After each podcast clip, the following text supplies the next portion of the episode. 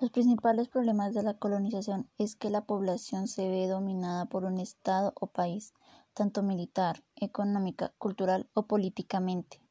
Esto está relacionado con el imperialismo, debido a que el imperialismo explota o se apodera de una población, teniendo como ideología la superioridad, es decir, que son los principales impulsores o victimarios de la colonización. Otro de los principales problemas del imperialismo es que siempre buscaban la manera de expandir sus tierras o la población a conquistar, por lo cual podían desencadenar guerras, aunque muchas veces los territorios a conquistar no eran poblados. Solo los utilizaban para extraer la materia prima y así generar mayores ingresos económicos para el Estado.